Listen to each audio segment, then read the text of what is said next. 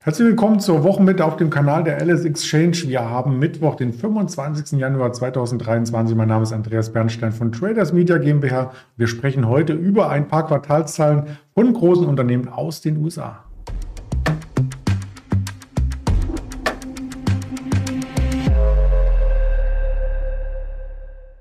Und dazu natürlich auch nochmal der Blick auf die Präsentationsfolien, denn heute im Interview wird der Stefan aus dem Händlerteam der LSX zu Gast sein. Zuvor der Risikohinweis.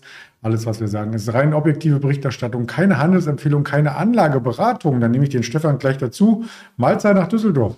Ja, hallo Andreas. Ja, wir hatten gestern durchaus positive News, die seitens der Einkaufsmanager-Indizes Dienstleistungen über die Ticker kamen. Also die Eurozone rutscht gar nicht so stark in der Rezession ab, wie man befürchtet hat. Und heute der IFO-Index war auch besser als erwartet. Aber was macht der DAX draus? Ja, umgekehrte Welt, der ist im Minus. Ja, ich meine, wir, wir pendeln ja jetzt schon äh, länger um die 15.000, aber bisher ähm, stemmt sich der Index ähm, erfolgreich gegen einen größeren Rücksetzer. Ähm, wie du schon erwähnt hast, äh, der IFO-Index wurde heute veröffentlicht und die Stimmung in den äh, Chefetagen deutscher Firmen hat sich zu Jahresbeginn den äh, vierten Monat in Folge aufgehellt. Ähm, während die Erwartungen besser ausfielen, waren die Unternehmen unzufrieden mit dem äh, laufenden Geschäft. Ähm, genau, also der Index ähm, stand bei 92,2 Zähler, davor war der bei 88,6. Das war ungefähr auch so von äh, Ökonomen erwartet worden. Ähm, ungeachtet der deutlich aufgehellten Konjunkturerwartungen äh, wird die deutsche Wirtschaft auch nach der Prognose des IFO-Instituts im ersten Quartal jedoch ins äh, Minus, also schrumpfen. Ähm, was halt daran liegt, äh, was vor allen Dingen an dem privaten Konsum ähm, liegt, weil hier natürlich auch viele Voreffekte waren, ähm, Vorzugseffekte, dass man beispielsweise Elektroautos halt ähm, noch im letzten Jahr gekauft hat. Ähm, der Dow Jones schloss gestern äh, knapp im Plus, 0,3 Prozent bei 33.731 Punkten.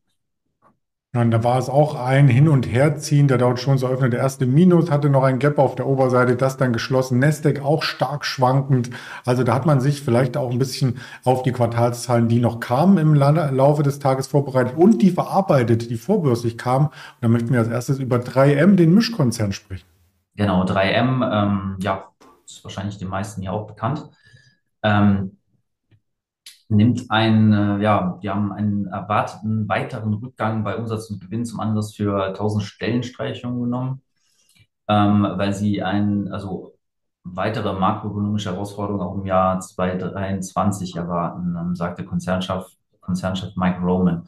Ähm, ja, also zweieinhalbtausend Stellen werden da gestrich, gestrichen. Im vierten Quartal rutschte der Gewinn um 60 Prozent auf 514 Millionen US-Dollar ab.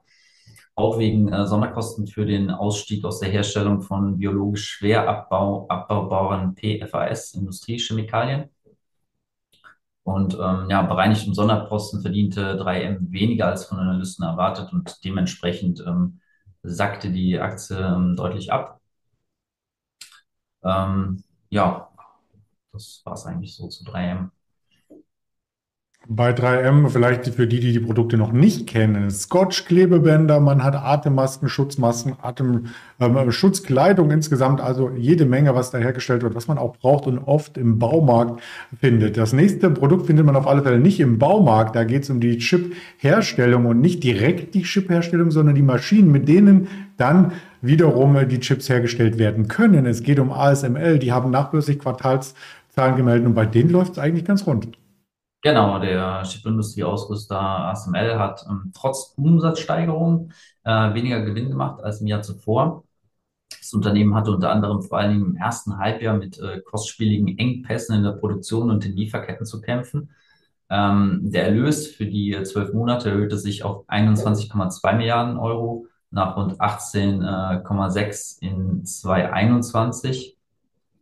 Unter dem Strich sank der Gewinn ähm, im Berichtszeitraum um rund 5% auf 5,6 Milliarden Euro. Ähm, Analysten hatten allerdings weniger auf dem Zettel.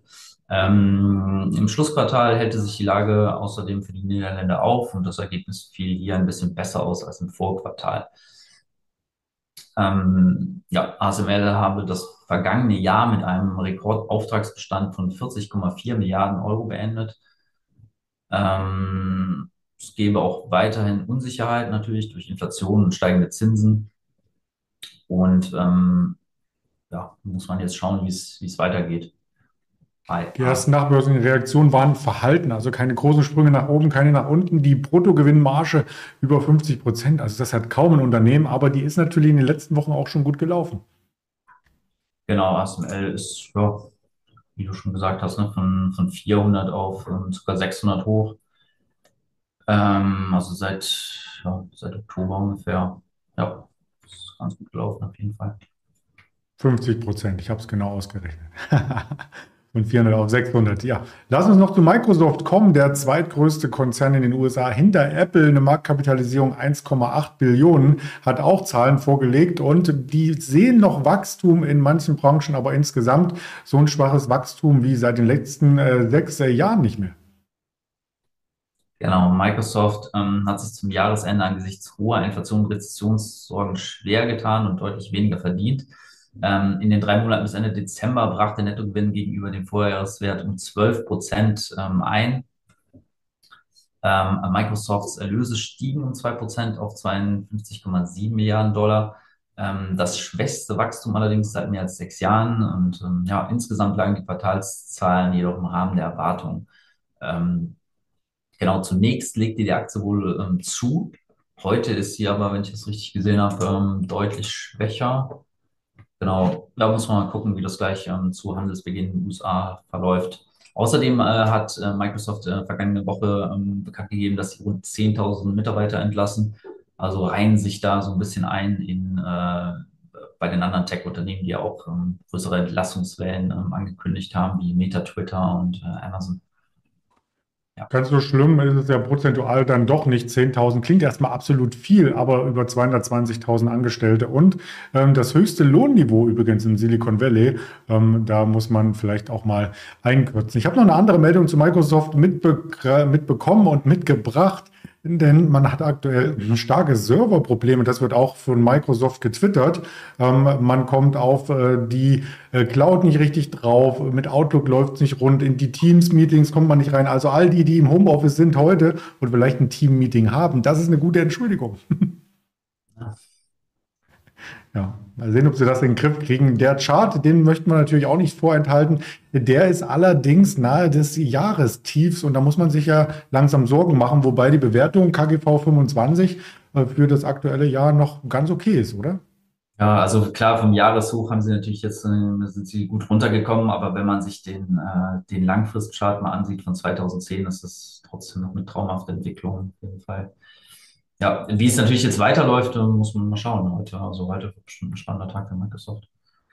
Ja, auf alle Fälle gibt es auch schon die ersten Analystenmeinungen, die sehen immer noch Kostziele über dem aktuellen Kurs. Also Kaufpotenzial ist vorhanden, aber ähm, die Ziele werden auch ein bisschen eingesenkt von Jeffries bei 275 Dollar zum Beispiel und Goldman hat die Aktie weiter auf der Conviction Buy List. Ja, über den IFO-Index haben wir schon gesprochen. Es gibt noch weitere Daten heute in der Mittagszeit, die MBA Hypothekenanträge aus den USA und am Nachmittag den Rohöllagerbestand und an Quartalszahlen wird es heute äh, spannend, nicht nur vorbörslich mit einer Boeing, einer AT&T, äh, AT&T, genau, sondern nachbörslich mit einer IBM und auch einer Tesla. Da werden wir wahrscheinlich dann morgen drüber sprechen und vielleicht auch schon vorab ein paar Informationen über die Social Media Kanäle der LS Exchange hier kundtun. Damit sage ich ganz lieben Dank für das Gespräch, Stefan, und vielleicht bis nächste Woche. Vielen Dank, Andreas. Bis bald. Danke, tschüss.